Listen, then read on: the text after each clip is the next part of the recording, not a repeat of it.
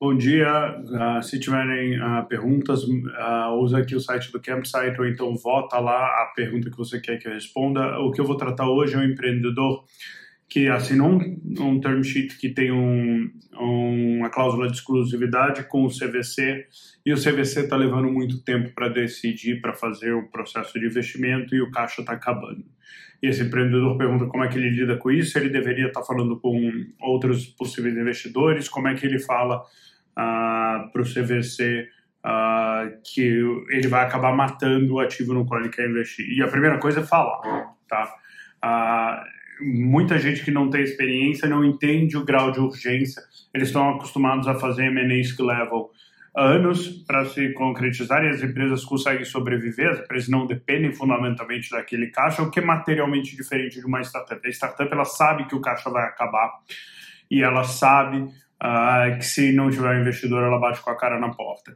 Então, se você vai assinar exclusividade, assine por um período no qual você tem muito conforto de que você vai uh, conseguir sobreviver. Né? Então, ah, tenho seis meses de caixa, vou assinar uma exclusividade por três meses. E que na hora que acabar a exclusividade, você saiba que ainda dá tempo de você correr atrás de uma outra alternativa. Porque é, é não necessariamente todos os fundos conhecem ou ter os processos azeitados para cumprir uh, com o prazo que você tem. Mas mais importante até do que destruir o ativo uh, e acabar o caixa, que é um risco real, mas é mais raro acontecer.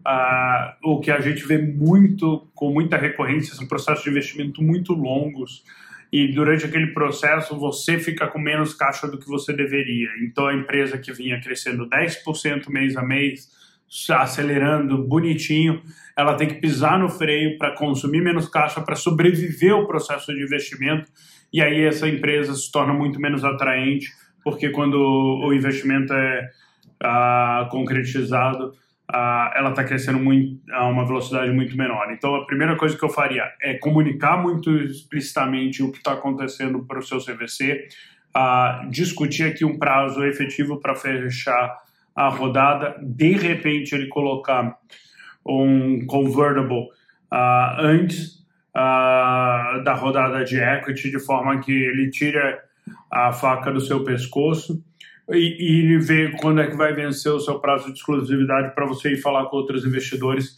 uh, de forma que você tenha um plano B caso esse processo demore demais ou caso ele caia. Eu acho super importante o, o empreendedor ter plano A, B e C uh, no que tange a caixa, porque senão você corre um sério risco de morrer. Isso se aplica a CVC, se aplica a investidores não profissionais, se aplica a fundos que estão começando. É natural uh, que o pessoal não esteja com o mesmo grau de urgência que você. Então você precisa ser muito claro na sua comunicação uh, de quando acaba o caixa, quais as consequências da, da falta de caixa na organização e quando que você espera que o deal esteja materializado. E você tem que considerar isso na sua projeção de caixa uh, e ter o plano A, B e C do que, que você faz caso isso não se materialize. Uh, é seu papel como founder liderar essa discussão e garantir que a empresa não fique sem caixa. Não é papel do CVC, não é papel do outro investidor. Ele é um papel único exclusivamente seu. Uh, então, lidere tome as rédeas da situação e, se for preciso, pular fora de um, de um term sheet já assinado, porque os caras não estão conseguindo concretizar o investimento, façam.